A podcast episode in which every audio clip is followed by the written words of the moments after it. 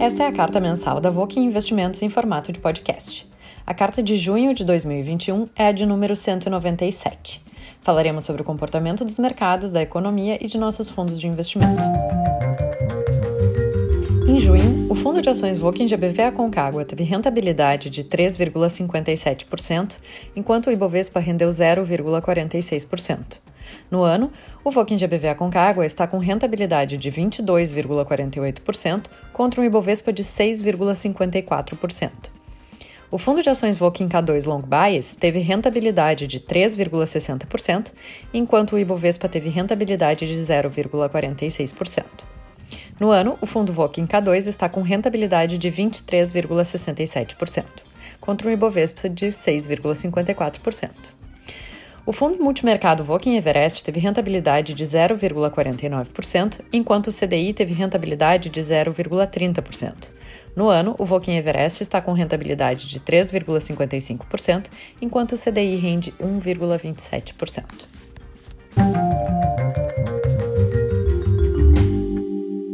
Na primeira parte da carta, apresentaremos os comentários da Voking sobre o mês de junho.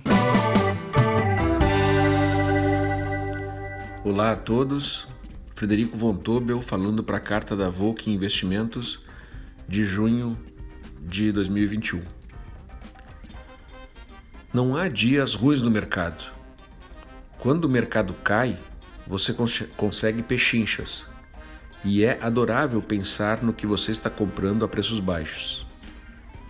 Quando o mercado está em alta, as pechinchas acabaram, mas você está rico. Bruce Greenwald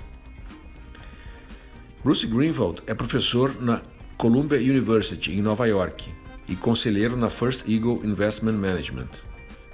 Foi autor do livro Value Investing: From Graham to Buffett and Beyond Tive a oportunidade de conhecê-lo pessoalmente em um dos encontros anuais da Berkshire Hathaway em Omaha, Nebraska, no meio oeste americano. Ele é reconhecido como uma autoridade em velho investing. Para quem realmente consegue entender e ver as ações como um interesse real em um negócio e procura, através de profundas análises, investir em bons negócios ao longo do tempo, comprando ações a preços atrativos. Realmente não há dias ruins no mercado. Quando o mercado está em baixa, é realmente adorável comprar ações a preços baixos. Quando o mercado está em alta e os preços das ações subiram muito, o melhor é vender um pouco e aguardar novas oportunidades de comprar bem. O segredo sempre é comprar bem. O maior risco que há no mercado não são as oscilações dos preços das ações, embora a maneira matemática de medir risco é pelas oscilações dos preços. O maior risco, em nosso entendimento, é pagar caro por uma ação, ou pagar mais do que ela realmente vale. Como é difícil para muita gente entender que uma ação é algo tangível, em 1997, em sua carta anual aos acionistas da Berkshire Hathaway, Warren Buffett comparou ações com hambúrgueres e carros ele comparou da seguinte forma, muito didática em nosso entendimento. Abre aspas. Se você planeja comer hambúrgueres por toda a sua vida e você não é um criador de gado, você deveria desejar que o preço da carne subisse ou caísse? Da mesma forma, se você vai comprar um carro de tempos em tempos, mas você não fabrica carros, você preferiria que os preços dos carros fossem mais altos ou mais baixos? As respostas aqui são claras que preços mais baixos são melhores para os consumidores desses produtos. Da mesma forma, preços baixos de ações são bons para consumidores de ações. Agora, um teste final. Se você espera ser um poupador nos próximos cinco anos, você deveria esperar por preços mais altos ou mais baixos no mercado de ações nesse período. Muitos investidores entendem isso errado embora venham a ser compradores líquidos de ações por muitos anos, eles ficam exultantes quando os preços das ações sobem e deprimidos quando caem. Na verdade, eles se alegram porque os preços dos hambúrgueres subiram. Fecha aspas. Preços em alta não são bons para quem está prestes a investir. São bons para quem já investiu e, mesmo assim, só para os que planejam vender em um futuro próximo. Nós sempre procuramos comprar bem nossas ações com uma boa margem de segurança e só após analisarmos no detalhe cada empresa e o valor real de cada ação. Fazemos isso pelo método do fluxo de caixa descontado, onde buscamos entender toda a dinâmica da empresa e as premissas do retorno do capital investido para seus acionistas ao longo do tempo. Muitas vezes compramos empresas que não estão na moda ou que estão passando por um período difícil, que oportunizam preços atrativos de negócios que no longo prazo irão performar bem. E também, quando os preços sobem, procuramos vender quando os preços atingem o valor que consideramos justo. Como gestores e co-investidores dos fundos da Volkin, nosso trabalho constante é o, de análise, é o de análise e busca pelas melhores escolhas, pelas melhores opções de investimentos em cada momento. Buscamos, para tanto, tentar entender bem as empresas, seus negócios e o real valor de suas ações. E buscamos fazer isso melhor do que os demais participantes do mercado. Há uma frase que gostamos que diz o seguinte: O mercado de capitais é uma grande distração para quem está no negócio de investimentos. Temos que cuidar, portanto, para que as oscilações diárias no preço das ações do mercado não nos atrapalhem. Afinal, nosso negócio não é acompanhar as oscilações dos preços apenas das ações, mas sim acompanhar as empresas em que estamos investindo e seus negócios operacionais. Para reforçar essa ideia de que não há dias ruins no mercado, Buffett, em sua carta de 1997, conclui dizendo o seguinte: abre aspas. Então sorria ao ler uma manchete que diz: abre aspas, investidores perdem com a queda do mercado. Edite-o em sua mente para desinvestidores perdem quando o mercado cai, mas investidores ganham. Embora os escritores muitas vezes esqueçam, existe um comprador para cada vendedor e o que prejudica um necessariamente ajuda o outro. Fecha aspas. Fechamos o mês de junho com altas de, 350, de 13,57 e 13,60 em nossos fundos GBV Aconcagua e K2, quando o Ibovespa fechou em alta de 0,46. Nos seis primeiros meses de 2021, estamos com altas de 22,47 e 23,67, respectivamente, período em que o Ibovespa tem alta de 6,54%. Desde o início de 2016, quando ajustamos nosso processo de tomada de decisões, nossos fundos têm alta de mais de 450%, período em que o Bovespa tem alta de 189%. Temos, graças ao trabalho de toda a equipe da Volkswagen, superado bem a média do mercado. Mas isso não tira nossa humildade de seguir aprendendo e buscando melhor, melhorar a cada dia. Desejamos um ótimo mês de julho a todos com muita saúde e segurança. Um abraço.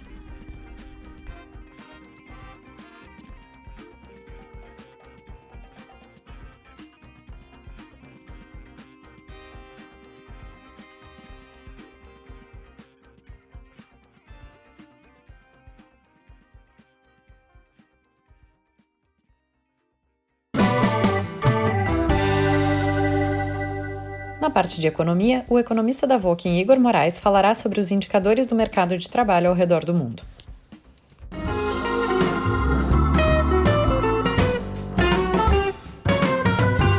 O mês de junho trouxe indicadores interessantes do mercado de trabalho ao redor do mundo.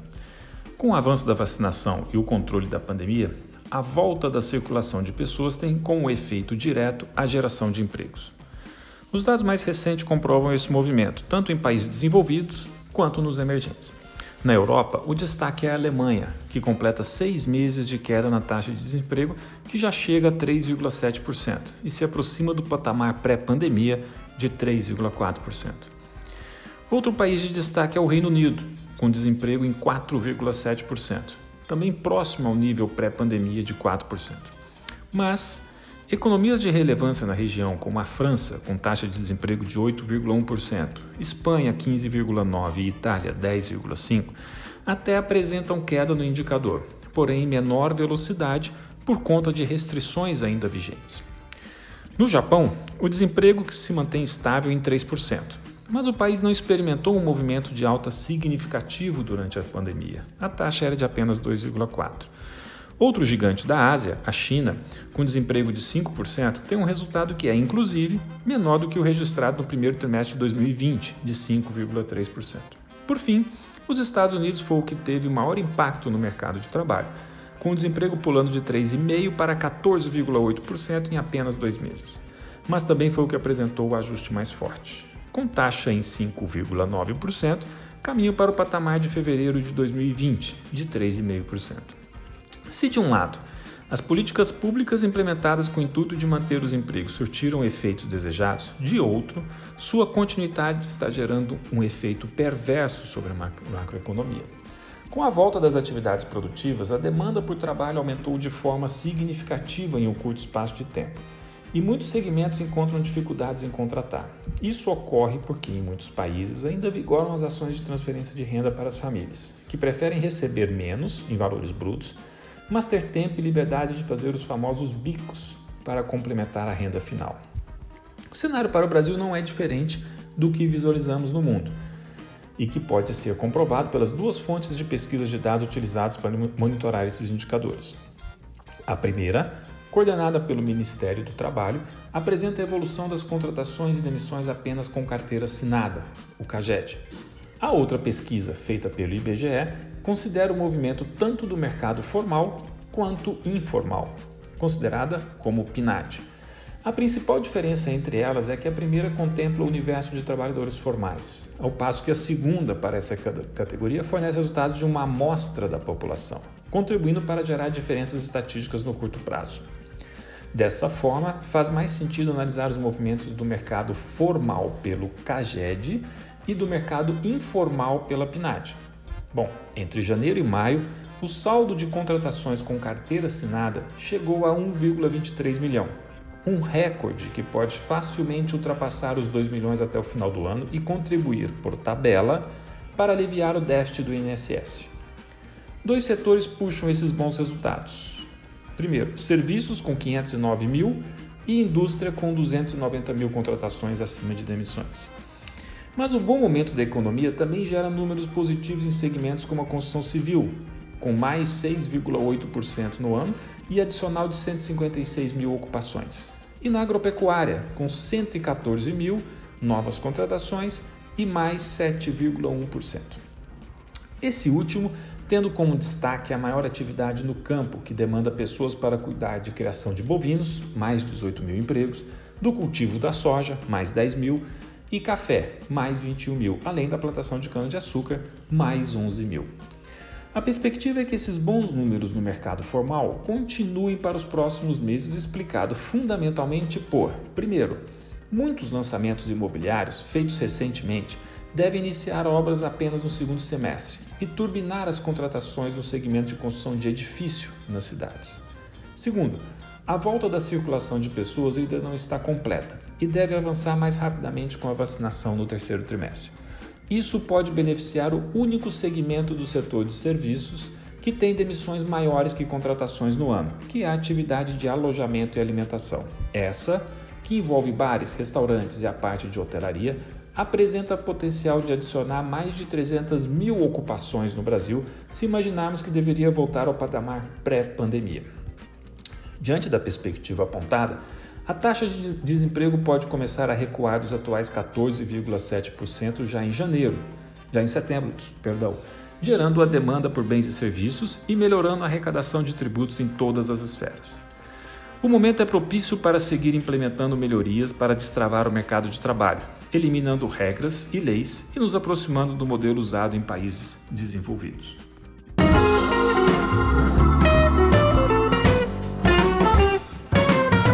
Esse foi um mês marcado por novos recordes para a Bolsa Brasileira e pela apresentação de um primeiro esboço para a reforma tributária. Ouviremos agora os comentários do time de gestão do VOC em GBV Aconcagua sobre o mês de junho. Em junho, o VOC em GBV Aconcagua fechou com resultado de mais 3,57%, enquanto o Ibovespa fechou com mais 0,46%. Em junho, a bolsa atingiu novos recordes com dados econômicos como PIB, arrecadação do governo e contratações formais acima do esperado, chegando a superar os 130 mil pontos. No entanto, foi impactado ao longo do mês por dois eventos principais: o tom mais duro do Banco Central sobre a inflação, que está em alta, dando perspectiva de maior aumento de juros, e a reforma tributária proposta pelo governo, que aumentaria a carga tributária total para os acionistas das empresas de capital aberto.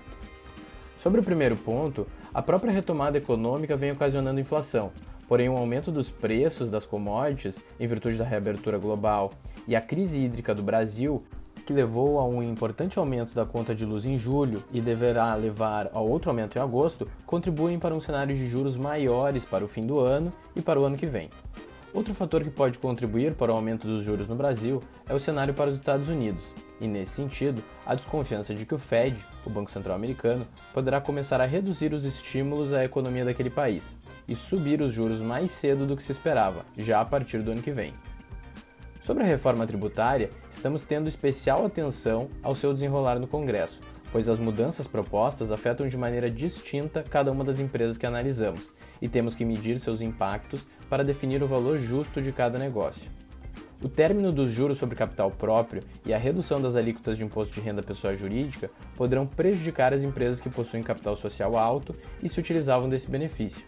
A taxação sobre dividendos poderá levar muitas empresas a reduzirem o pagamento desse provento, aumentando as recompras de ações, os investimentos para crescer e movimentos de fusões e aquisições, o que pode mudar a perspectiva para cada negócio. Acompanhar a evolução dessas discussões e medir os impactos nas empresas serão grandes desafios para nossa equipe nos próximos meses.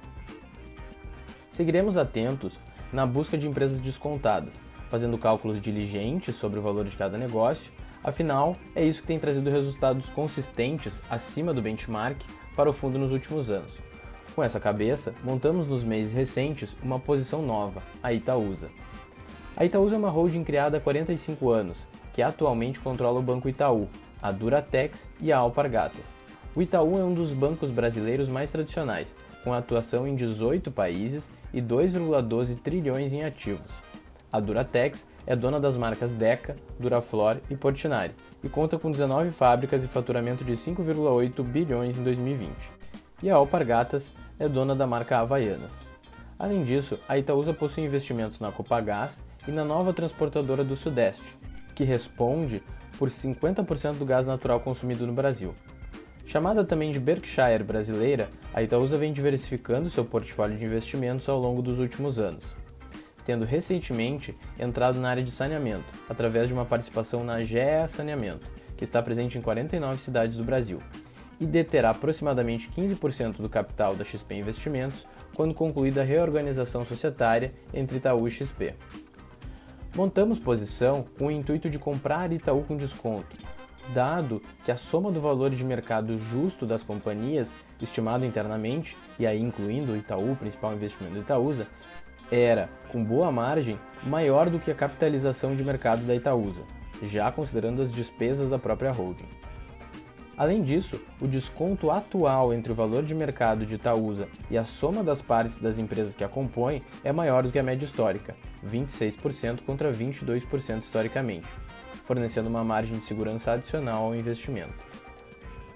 A retomada da economia, com a aceleração da vacinação, o segundo auxílio emergencial e os dados positivos de diversos indicadores de atividade são aspectos positivos para a segunda metade do ano mas ficaremos atentos aos dois aspectos que comentamos no início da carta e aos impactos políticos relacionados à CPI da Covid, com suspeitas de pagamento de propina para a compra de algumas vacinas e que podem gerar impacto nas perspectivas de eleições do ano que vem. Imaginamos que as eleições devem passar a ser incorporadas na conta a partir desse segundo semestre de 2021. Apresentaremos agora os fatos relevantes das principais empresas da carteira do fundo Voking K2 Long Bias.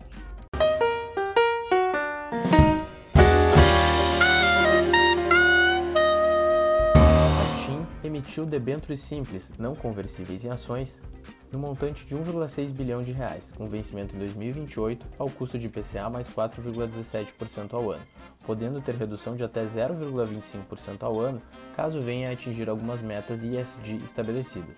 A companhia também firmou contrato de swap ao custo de CDI mais 0,95 ao ano, com finalidade de hedge. A Ser Educacional celebrou junto à International Finance Corporation um financiamento de 200 milhões de reais, com prazo total de 7 anos a ser pago a partir de 2023. ao custo de CDI mais 2,55% ao ano.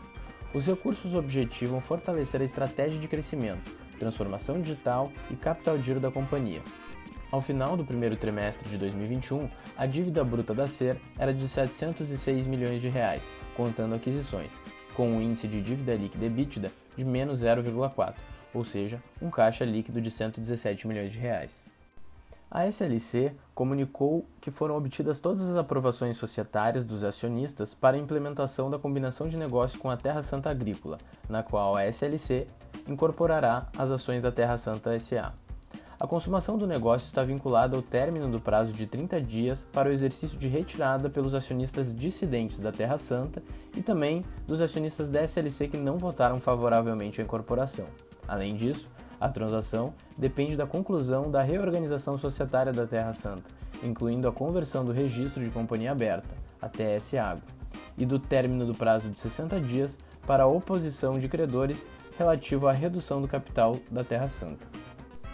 A Oi captou 2 bilhões de reais em debêntures não conversíveis em ações, com vencimento em 16 meses ao custo de CDI mais 8% ao ano, com o objetivo de financiar as atividades operacionais e as despesas gerais e administrativas da Oi e suas controladas, até a data da liquidação financeira da alienação da unidade de ativos móveis. A Gereissat, holding dos shoppings Iguatemi, deu início ao processo de reorganização societária para incorporar a totalidade das ações do Iguatemi, objetivando simplificar a estrutura societária das companhias, na qual os acionistas de Iguatemi receberão, em substituição às ações possuídas, novas ações de emissão da Gereissat. A proposta inicial prevê a substituição das ações considerando um prêmio de 10% sobre a média ponderada do valor de mercado das ações nos 30 pregões anteriores à emissão do fato relevante, que foi em 7 de junho. O Banrisul encerrou a agência que tinha em Miami, uma das duas agências que mantém no exterior, visando otimizar a estrutura administrativa do banco. Entre o quarto trimestre do ano passado e o primeiro trimestre desse ano, já encerrou cinco agências, finalizando o trimestre com 502 agências ativas, sendo 479 no estado do Rio Grande do Sul. O banco também recebeu comunicado declarando aquisição de participação acionária relevante da LSV Asset Management. A Tecnisa informou que foi aprovado pela Câmara Municipal e sancionado pelo prefeito da cidade de São Paulo o projeto de lei municipal 397/18, o qual propõe alterações às diretrizes gerais da operação urbana consorciada Água Branca, compreendendo o bairro planejado Jardim das Perdizes, projeto no qual a empresa tem participação, com parte Tecnisa no VGV de 2,8 bilhões de reais.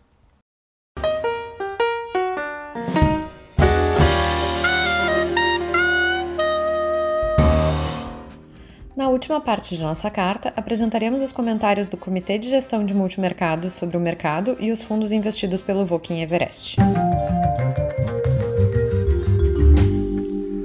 O contexto global de elevada liquidez em função dos impulsos fiscais e monetários segue trazendo um movimento otimista para os ativos de risco, cenário que tem gerado pressões de alta em commodities, inflação de produtos e precificações bastante otimistas em diversos ativos financeiros. O Banco Central dos Estados Unidos segue ditando os rumos dessa liquidez abundante, apesar de estar sinalizando um possível início de ciclo de alta nos juros em 2022, porém com medidas alternativas de restrições monetárias podendo iniciar já no final deste ano. Com relação à pandemia do coronavírus, alguns países desenvolvidos iniciaram restrições pontuais em função de preocupações com o aumento de casos originados pela nova variante Delta, ainda que os dados de internações hospitalares e casos graves sigam melhorando. No Brasil, os indicadores seguem bastante favoráveis com relação à retomada da atividade, que deverá ganhar maior tração no segundo semestre. O principal ponto de atenção permanece a pressão inflacionária, cuja expectativa tem se deteriorado e levou o Banco Central a implementar um novo aumento na taxa Selic, passando agora para 4,25% ao ano. Ainda que o aumento tenha sido em linha com o esperado pelo mercado, a mensagem do Comitê de Política Monetária indica a possibilidade de um aumento em maior magnitude na próxima reunião e a expectativa é que a taxa deva encerrar o ano em pelo menos 6,5%. A bolsa fechou o mês em leve alta, tivemos nova desvalorização do dólar frente ao real e fechamento das taxas de juros reais, levando à alta do IMAB. O Everest encerrou o mês com desempenho positivo, alta de 0,49% ante alta de 0,30% do CDI, acumulando alta de 3,55% no ano contra 1,28% do CDI, o equivalente a 280% do CDI no ano. Novamente, os fundos com maior exposição em renda variável no país foram os de melhor desempenho, como o fundo perfil Long and Short IBU Nest LS, o Long Only GBV Aconcagua e o Long Bias SPX Falcon. Entre os destaques negativos, os piores resultados vieram de estratégias diversas, como o quantitativo Pandora Essencial, o multimercado macro Gauss e o fundo de arbitragem de ações NW3. Em junho foi feito um aumento marginal da posição direcional em juros reais, posição que agora representa aproximadamente 3% do patrimônio do Everest. Além disso, dado o atual cenário e por estarmos com um dos menores níveis de caixa em pelo menos 8 anos, optamos por programar uma redução no risco ao longo do terceiro trimestre. Para isso, diminuímos a exposição em 10 fundos alocados nos perfis multimercado macro, crédito, ações long bias e ações long only, sendo que, como os fundos possuem variados prazos de liquidação dos resgates, esse aumento de liquidez irá ocorrer de forma gradual nos próximos 90 dias. Os principais critérios utilizados na seleção dos fundos para resgate foram o tamanho da exposição do fundo no Everest, a volatilidade e a correlação com o Ibovespa, além de termos encerrado a posição na estratégia crédito, que já tinha uma participação pequena na carteira. Seguimos com uma perspectiva favorável para o segundo semestre, ainda que parte dessa expectativa já venha sendo precificada pelos mercados, sem falar na permanente instabilidade política no país, que tem atrapalhado a continuidade de qualquer pauta de reformas. Conforme mencionado, optamos por reduzir um pouco a exposição de risco no Everest, dado que o fundo vinha bastante alocado, e acreditamos que os ajustes efetuados irão contribuir para uma melhor diversificação dos resultados.